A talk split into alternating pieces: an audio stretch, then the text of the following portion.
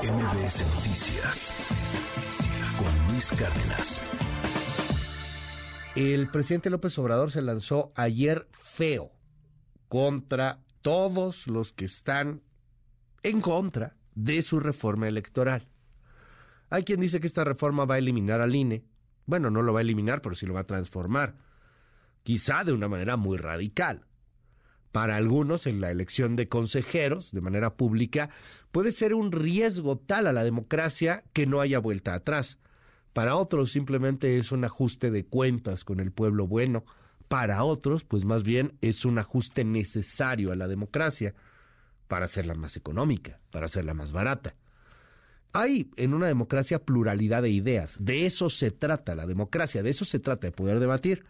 Y ayer el presidente se fue duro con quien no opina como él y como el gobierno en torno a, pues ya lo sabe, ¿no? A, esta reforma electoral. Ayer, durante la conferencia de prensa, López Obrador dijo que quienes están en contra de esta eh, reforma es que quieren que continúe el régimen de corrupción. Escuche. Presidente, gracias, le agradezco. Normal, porque se está llevando a cabo una transformación. Eso no hay que olvidarlo. Y hay una reacción. Se ha agrupado en un bloque el conservadurismo, la derecha. Y no solo es la reforma electoral. Desde que empezamos, se opusieron a la reforma eléctrica, sí, se opusieron a las pensiones para los adultos mayores y se han opuesto a todo. Y ahora se presenta lo de la reforma electoral y también lo agarran de bandera. En el fondo es eh, una lucha política porque ellos quieren que continúe el mismo régimen de corrupción.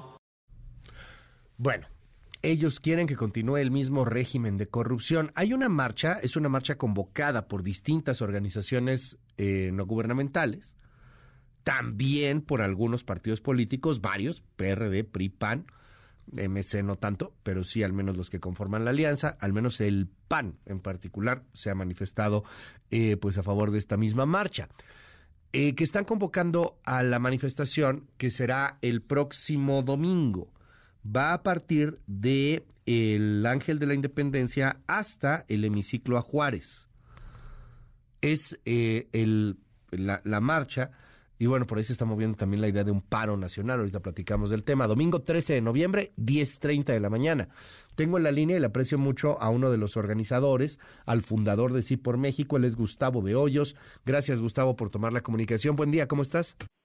Eh, hola Luis, muy buenos días. Pues como dirías tú hace un momento, la neta, me da mucho gusto saludarte y gracias por la oportunidad de hablar de las metas de esta propuesta de reforma electoral y de la marcha. Oye, a ver, eh, dice el presidente de entrada que esta no es una marcha contra la reforma, que es una marcha contra él y contra la transformación, ¿es así? No, la neta, para citarte, es una marcha en favor de la democracia, Luis. En lo que estamos convocando, y hago la precisión, la convocatoria viene totalmente de la sociedad civil, aunque estamos eh, convocando a cualquier mexicana, mexicano, esté afiliado o no a un partido político para que participe.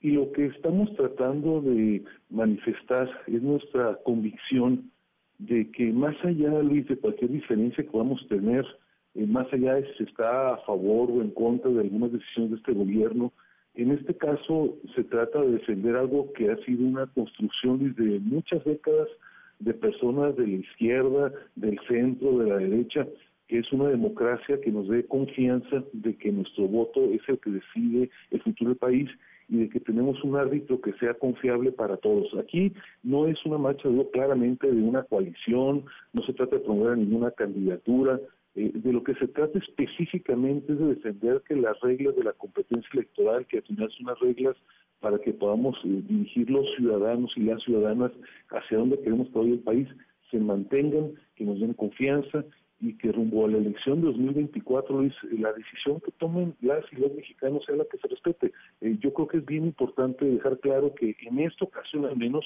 no estamos marchando o no pretendemos hacerlo en contra del presidente, en contra de algunas decisiones. Aquí lo que queremos es simplemente respaldar la vigencia de las reglas electorales y del árbitro electoral. Ahora, no va a haber nadie así de morena. O sea, cuando dices no es contra la contra el presidente, pues al mismo tiempo habrá gente de la izquierda, como quién, por ejemplo. O sea, porque no no veo, por ejemplo, marchando ahí a Mario Delgado o a Pablo Gómez, no sé, algo por el estilo. Oye, ojalá que estuviera, Luis, eh, por congruencia con lo que por muchos años defendieron personas que eh, trazaron muchos de los avances de la izquierda. A mí me duele mucho y me sorprende más ver cómo ahora personas que dieron grandes batallas para construir este régimen democrático, pues traten de justificar lo injustificable.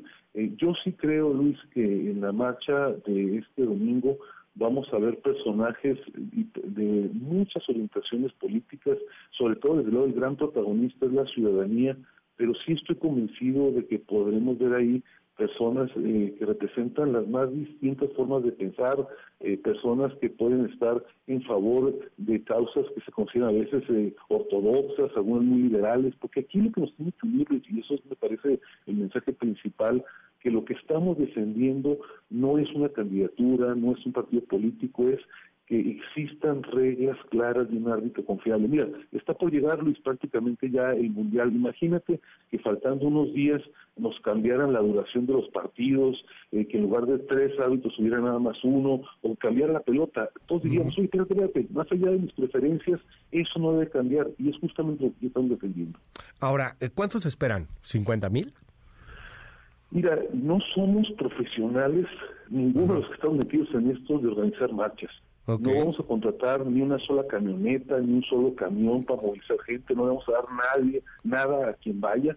Eh, es una marcha de la ciudadanía y por lo tanto pues nos estamos rifando, para decirlo coloquialmente, nos estamos jugando. Ojalá que logremos transmitir, transmitir a las mexicanas y a los mexicanos lo importante de esta marcha. Ojalá que muchos escuchen el llamado yo francamente no me sentiría en la capacidad, Luis, de decirte, lo digo honestamente, eh, qué tanto vamos a lograr este llamado. Yo espero que la ciudadanía entienda la importancia de lo que está en juego y por eso que más allá de sus preferencias políticas, más allá de que el domingo es un día familiar, eh, más allá de que muchas mexicanas y mexicanos nunca van a ninguna marcha, que son la inmensa mayoría, ojalá que en esta ocasión sí deciden participar. Yo creo que nos da la vida la democracia en este momento. Te lo pregunto porque justamente el 13 de noviembre es cumpleaños de López Obrador, es cumpleaños del presidente. Y hay quien está organizando una especie de serenata de, de, cumpleaños ahí en el Zócalo de apoyo. Él ya dijo que no lo hagan porque va a estar en su rancho, se va a ir a celebrar allá su cumpleaños en Chiapas. Te, te pregunto si no ven un riesgo de que de pronto, al ser una fecha como el cumpleaños de López Obrador, vaya a haber simpatizantes y, termine esto en algún roce o en algo peor, Gustavo? A ver, primero, este, qué bueno que sea el del presidente, ojalá que goce de cabal salud por muchos años, eh, qué bueno que quienes simpatizan con su forma de gobierno lo celebren eh, en la Ciudad de México o en su rancho, no digo el nombre por obvias razones, eh, pero nosotros estamos convocando a una marcha en favor de la democracia, si algo tenemos que privilegiar, Luis, es la pluralidad, es la tolerancia, es la diversidad.